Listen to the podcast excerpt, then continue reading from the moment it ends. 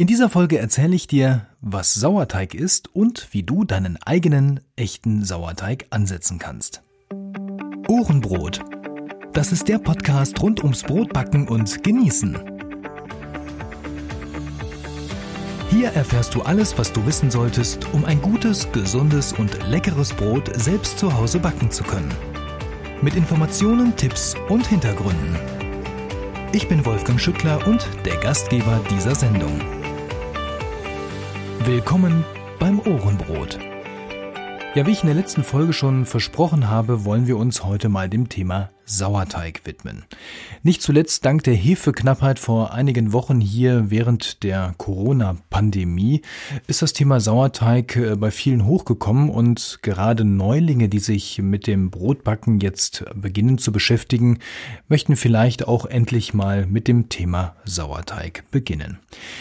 Ja, fangen wir an. Was ist Sauerteig überhaupt? Ähm, Sauerteig kann man vielfach umschreiben und beschreiben.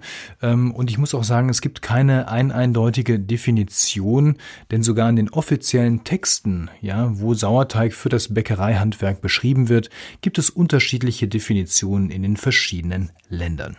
Wir wollen uns aber so gar nicht mit den ähm, jeweiligen Kleinen hier zu sehr beschäftigen oder auch zu sehr im Theorieteil absaufen. Ähm, grundsätzlich kann man sagen, Sauerteig ist ähm, eine Art Triebmittel, welches auf eine bestimmte Weise ähm, ja, herbeigezogen wurde, in dem Fall durch eine Spontangärung oder eine Spontansäuerung. Wie das geht, das erkläre ich gleich.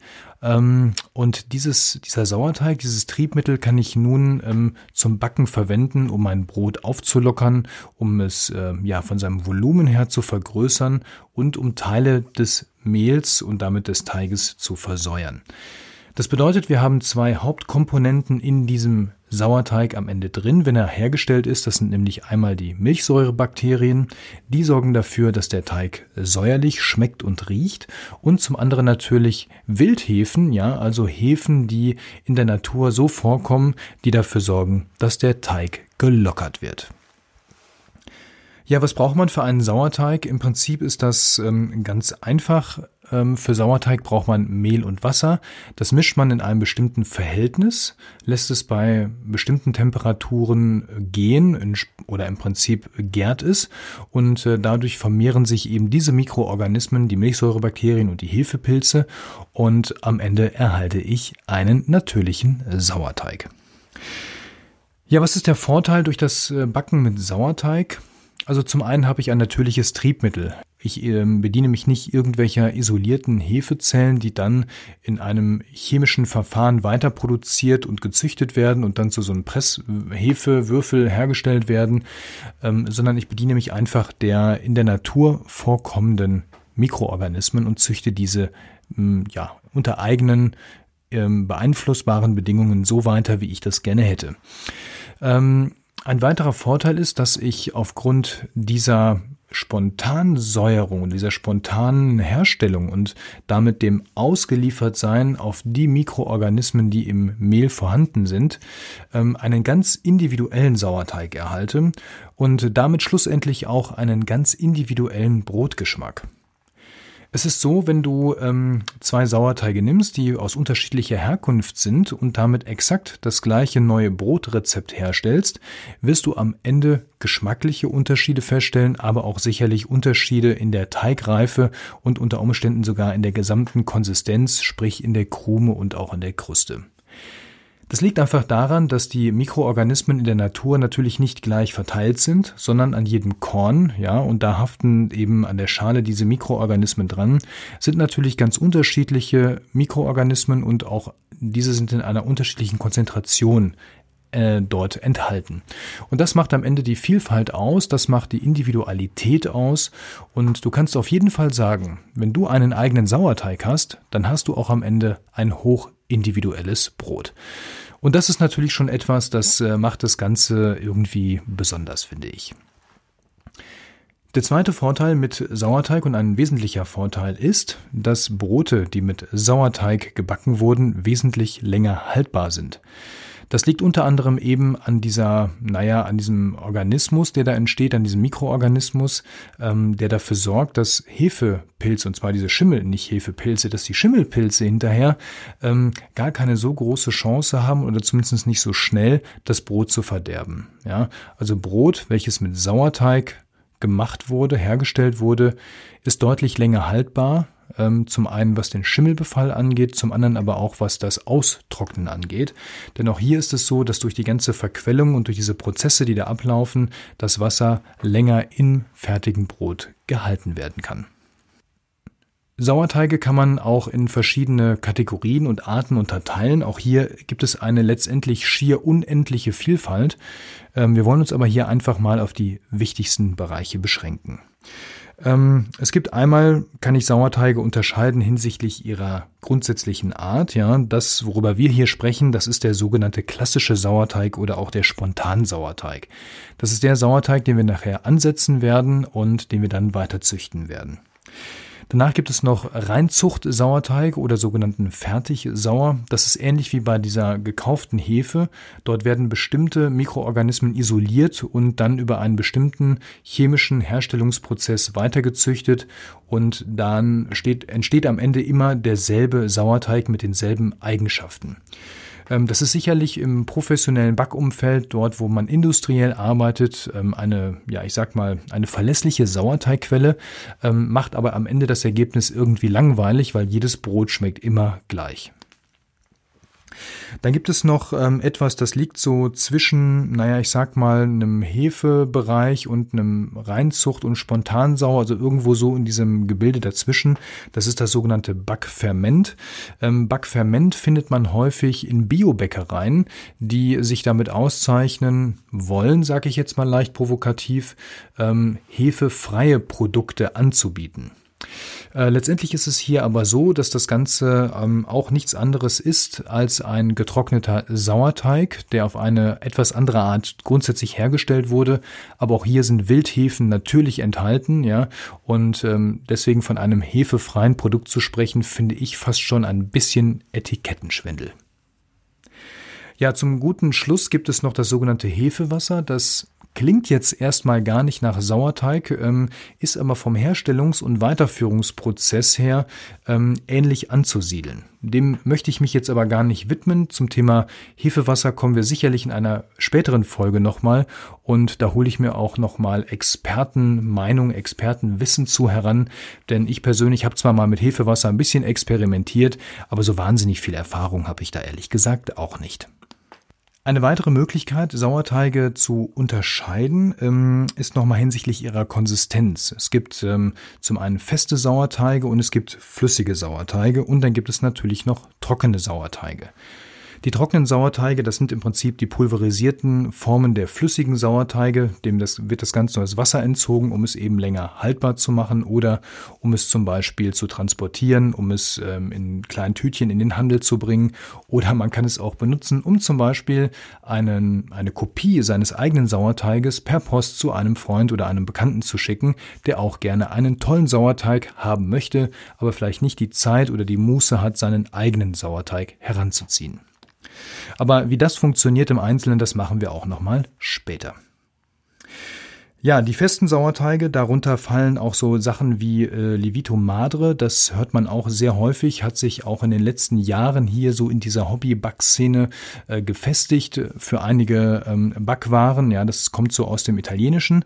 Ähm, wir hier fangen jetzt aber mit einem flüssigen Sauerteig an und das bedeutet, dass dieser flüssige Sauerteig eine Teigausbeute, also eine sogenannte TA von 200 hat, was am Ende nichts anderes bedeutet als 100 Gramm Mehl und 100 Gramm Wasser macht gleich 200 Gramm Teig und dementsprechend TA 200. Ähm, wir fangen aber nicht mit 100, 100 an, wir fangen mit ein bisschen weniger an, das machen wir gleich im Herstellungsprozess. Das ist einfach nur diese Einheit für ein 1 zu 1 Gemisch, also ein Teil Mehl, ein Teil Wasser. Ja, dann vielleicht noch die Frage, mit welchen Getreidesorten kann ich denn jetzt so einen Sauerteig herstellen?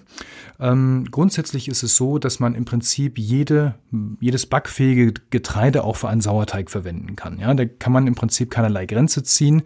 Ähm, ich würde mich aber jetzt, und das tun wir auch, erstmal auf die wichtigsten Getreidesorten beschränken, die wir hier auch in der Regel so verbacken. Das ist allen voran der Roggensauer, mit dem starten wir auch. Danach kann man sich mal einen Weizensauer ranziehen oder alternativ einen Dinkelsauer. Man kann diese Sauerteige auch umzüchten später, also von einer Getreidesorte in eine andere Getreidesorte. Das geht auch mit ein bisschen Aufwand, ja. Ähm, aber auch das wäre jetzt für den Anfang erstmal viel zu viel und lassen wir deswegen auch erstmal außer Acht. Mit Roggen fangen wir deswegen an. Roggen ist ähm, relativ unkompliziert ähm, im Verhältnis oder im Vergleich zu den anderen Getreidesorten wie zum Beispiel Weizen. Ähm, ich habe persönlich festgestellt, also einen Weizensauerteig zu Hause zu halten, das ist schon so ein bisschen wie so eine kleine Diva zu Hause zu haben. Die möchte ein bisschen mehr Aufmerksamkeit und eine etwas pingeligere Pflege haben als der Roggensauer. Der ist irgendwie etwas genügsamer und deswegen starten wir auch mit diesem. Ja, bevor wir jetzt richtig einsteigen in das, wie geht das eigentlich mit dem Sauerteig, ähm, nochmal zwei Tipps für die, die etwas mehr Hintergrundwissen haben wollen. Also wenn du zum Beispiel sagst, boah, das ist ja alles schön und gut, was der Wolfgang da gerade so erzählt hat, aber so richtig verstanden habe ich das noch nicht oder ich möchte einfach mehr über diese ganzen Geschichten wissen. Wie funktioniert das mit den Mikroorganismen, mit der Milchsäure, mit den Hefepilzen, mit den pH-Werten? All das sind so ganz viele Themen, da kann man sich unheimlich tiefgründig mit beschäftigen und es ist sicherlich auch mal sinnvoll, das ein oder andere Theoriewissen darüber zu erfahren, ähm, um später wirklich ganz gezielt seinen Sauerteig aussteuern zu können. Wir werden auch hier im Podcast in den zukünftigen Folgen darauf nochmal eingehen. Also, was kann ich so mit meinem Sauerteig alles anstellen? Wie, wo kann ich den hinführen? Ja, welche Variationen kann ich da rausholen? Das machen wir auch nochmal. Aber sicherlich ist es nicht verkehrt, sich auch mal das ein oder andere dazu angelesen zu haben. Wenn du jetzt sagst, okay, ja, ich möchte da noch ein bisschen mehr wissen, dann habe ich zwei ganz konkrete Empfehlungen für dich. Die erste Empfehlung ist ein Buch, und zwar das Brotbackbuch Nummer 4 von Lutz Geisler. Dort geht es ausschließlich um Sauerteig. Das ist ein sehr umfangreiches Buch mit vielen Rezepten rund um Sauerteig, aber auch einem gewaltigen Theorieteil. Und das Wort gewaltig soll jetzt gar nicht so abschreckend sein, weil es ist eben sehr ähm, vielschichtig. Es geht um sämtliche Arten von Sauerteig. Es geht um die ganzen ähm, Prozesse, Prozesse, die da ablaufen. Auch das Thema Hefewasser wird dort nochmal angerissen. Und ähm, wer wirklich hier nochmal fundiert etwas haben möchte zum Nachlesen, dem empfehle ich auf jeden Fall dieses Buch. Also Brotbackbuch Nummer 4 von Lutz Geißler. Wer es lieber etwas ähm, unterhaltender mag und sich lieber Videos anschaut, statt Bücher zu lesen, für den habe ich auch einen Tipp. Und zwar gibt es die Masterclass Roggensauerteig von und mit Manfred Schellin. Ähm, auch dazu gibt es einen, ähm, wie gesagt, einen Kurs. Das ist ein Online-Kurs, den man kaufen kann. Und dort wird auch sehr anschaulich und unterhaltsam ähm, und unterhaltend präsentiert, wie das mit den Sauerteigen funktioniert, anhand von Beispielen und dort kann man sich das Ganze dann auch direkt mal anschauen, wie sich im Prinzip die einzelnen Führungsarten auf die Backwaren auswirken. Beide Links zu dem Buch und zu dem Videokurs gibt es natürlich hier in den Show Notes, also in den Informationen und Notizen zu dieser Podcast-Episode. Ja, dann fangen wir jetzt mal an, unseren ersten eigenen Roggensauer anzusetzen. Es gibt zahlreiche Anleitungen im Internet, wie das äh, funktioniert. Letztendlich gibt es aber ein ganz einfaches, reduziertes Prinzip, ähm, welches sich meiner Meinung nach etabliert hat und welches auch in den meisten zuverlässigen ähm, Anleitungen zu finden ist. Ähm, was brauchen wir, um einen Roggensauerteig selber anzuzüchten? Im Prinzip drei bis vier Sachen. Zum einen brauchen wir natürlich Mehl und ähm, hier benutzen wir Roggen-Vollkornmehl. Und wir brauchen Wasser und dazu brauchen wir mindestens ein hohes Gefäß, am besten ein Glasgefäß, so ein Einmachglas, aber ein relativ hohes, weil der Teig wird innerhalb des ähm, Ansetzprozesses und des weiteren Reifeprozesses wird er regelrecht wachsen in dem Glas, also er braucht auf jeden Fall Platz, um sich nach oben ausdehnen zu können. Ja, warum nehmen wir Roggen-Vollkornmehl? Ähm, es ist so, dass wir haben ja vorhin eingangs so ein bisschen gehört, dass diese Mikroorganismen, sprich die äh, Milchsäurebakterien und die Hefepilze, an der Schale des Getreidekorns haften. Und es ist natürlich völlig klar, je mehr ich von diesem ganzen Korn jetzt benutze, um damit meinen Roggensauerteig anzusetzen, desto höher ist die Wahrscheinlichkeit, dass sich ausreichend Mikroorganismen in dem Mehl befinden und ich ähm, in relativ schneller Zeit einen recht stabilen Sauerteig erhalte. Deswegen, wie gesagt, benutzen wir am Anfang Vollkornmehl. Man kann später auf helleres Mehl umsteigen, das funktioniert. Man kann aber auch mit dem Roggen-Vollkornmehl weitermachen. Das hängt vielleicht auch so ein bisschen davon ab, ähm, wie oft brauche ich hinterher Sauerteig und wie schnell soll dieser weitere Prozess denn stattfinden. Dazu zum Thema Pflege, das machen wir aber nochmal in der nächsten Folge, weil das ist dann auch nochmal ein bisschen kniffliger. Jetzt wollen wir ja erstmal überhaupt den ersten Sauerteig haben. Also wir nehmen ein Glas, wie gesagt so ein Einmachglas und ganz wichtig, das erstmal richtig ordentlich heiß auszuspülen und trocknen zu lassen.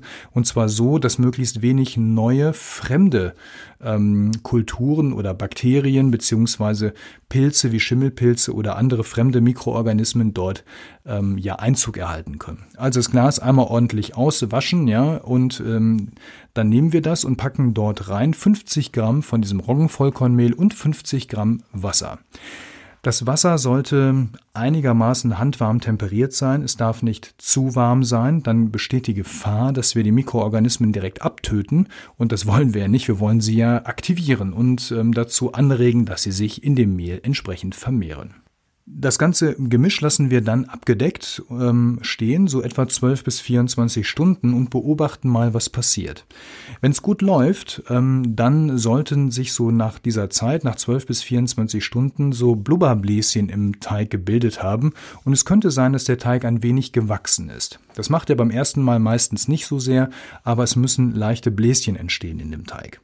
Wenn das der Fall ist, super, dann nochmal 50 Gramm Mehl und nochmal 50 Gramm Wasser dazu, ordentlich vermischen, das nennt man dann füttern und dann lassen wir das Ganze wieder 12 bis 24 Stunden stehen und beobachten weiter, was passiert. Wichtig ist, nach jedem Prozess ähm, den Teig so einigermaßen nach unten schieben, wenn man das gerade angemischt hat, und dann am Glas eine Markierung anbringen auf der Füllhöhe, äh, bis wohin man das Ganze ähm, ja eingefüllt hat. Entweder mit einem Gummi, das kann man drumherum machen, oder man macht mit einem Papierklebestreifen eine Markierung dran oder mit einem Filzstift oder was auch immer. Warum machen wir das? Ähm, in dieser ganzen Prozessfolge wird es so sein, dass der Teig sich ja vergrößern wird. Er wird dann Volumen zunehmen durch diese Gase, die dort entstehen. Und das wollen wir natürlich messen. Und das können wir am besten messen, indem wir sehen, okay, bis hierhin war der Ausgangszustand und dann gucken wir, wie weit geht das Ganze darüber. Also nach dieser zweiten oder nach dieser ersten Fütterung, ja, jetzt sind wir ja im zweiten Prozessschritt, wieder 12 bis 24 Stunden warten. Das Ganze übrigens immer bei Raumtemperatur, ähm, also ruhig jetzt da, wo es einigermaßen warm ist, aber bitte nicht auf die Heizung stellen, da ist es in der Regel zu warm.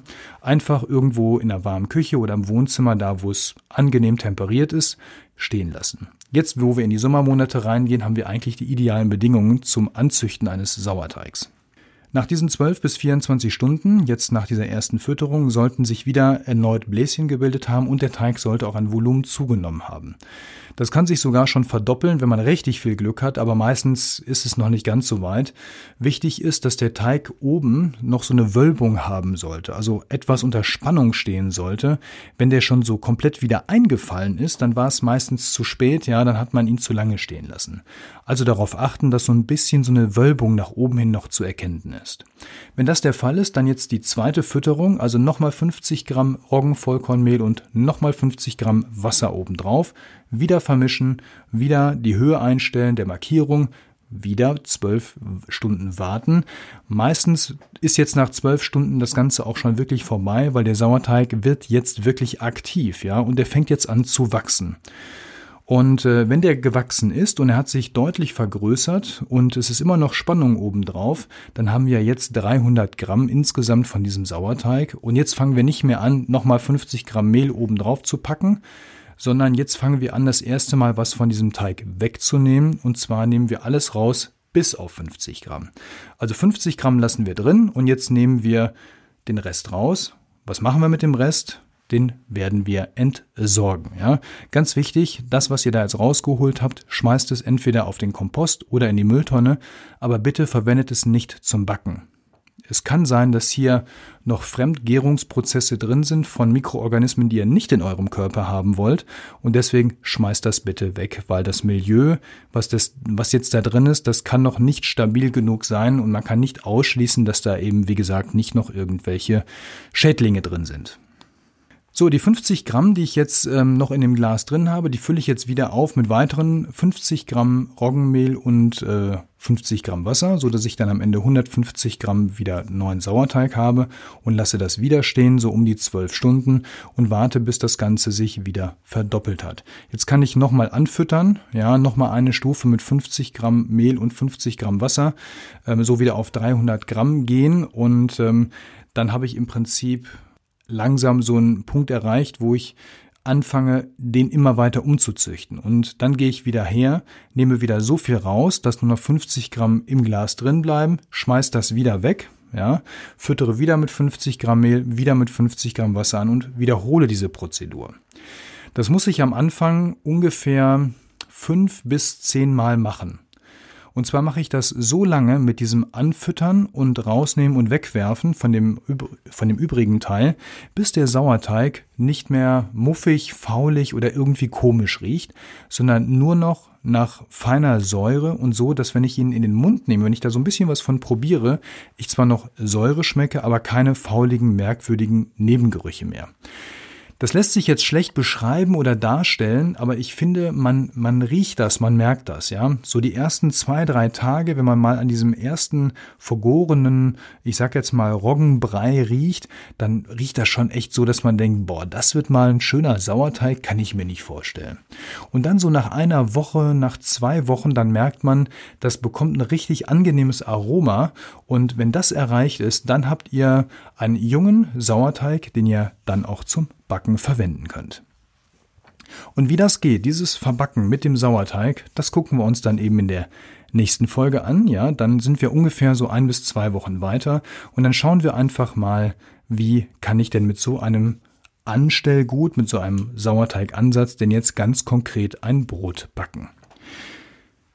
Ja, ich hoffe, das ähm, hat dir jetzt einigermaßen gefallen und du bist auch mitgekommen, wie das jetzt so funktioniert. Ähm, ich habe das natürlich nochmal kurz zusammengeschrieben, diese kleine Anleitung, und die findest du dann unter ohrenbrot.de slash Sauerteig. Dort gibt's dann eben nochmal diese erste Anleitung und später dann auch die weiteren Anleitungen, wie das dann mit dem Füttern und Pflegen von unserem kleinen Sauerteig denn so funktioniert.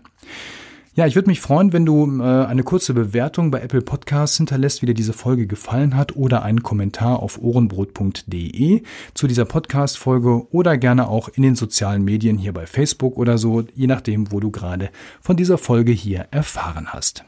Ich wünsche dir viel Glück beim Ansetzen deines Sauerteiges. Wie gesagt, Roggenvollkornmehl, Wasser und ein schönes hohes Glas. Und dann kannst du schon starten und ähm, ja, einfach mit mutig rangehen, wenn es beim ersten Mal nicht funktioniert, weil der vielleicht doch gekippt ist, dann sei nicht entmutigt, alles ausräumen, sauber machen und dann einfach nochmal von vorne anfangen. Ja, also wir hören uns beim nächsten Mal wieder. Bis dahin, mach's gut und denk dran, Krümel sind auch Brot. Also mach's gut. Tschüss, dein Wolfgang.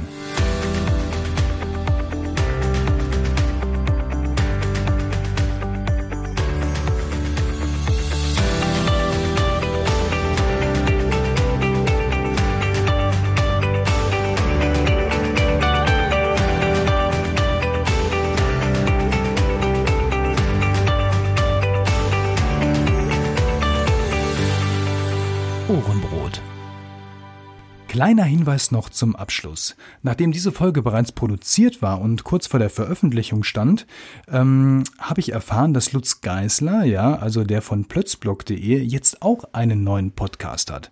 Und da muss ich wirklich sagen, lieber Lutz, wenn du jetzt hier zuhörst, zufällig, dann kann ich nur sagen, Herzlichen Glückwunsch zu deinem ersten eigenen Podcast und damit muss ich auch sagen, ich bin nicht mehr alleine mit einem Podcast hier im deutschsprachigen Podcastraum zum Thema Brotbacken. Ich bin zwar noch der Erste, der so einen Podcast rausgebracht hat, aber eben nicht mehr alleine. Und für die gute Gesellschaft, lieber Lutz, danke ich dir. Ich finde es wahnsinnig toll, dass du auch jetzt so etwas machst und auch auf die Themen eingehst rund um das Thema Brotbacken.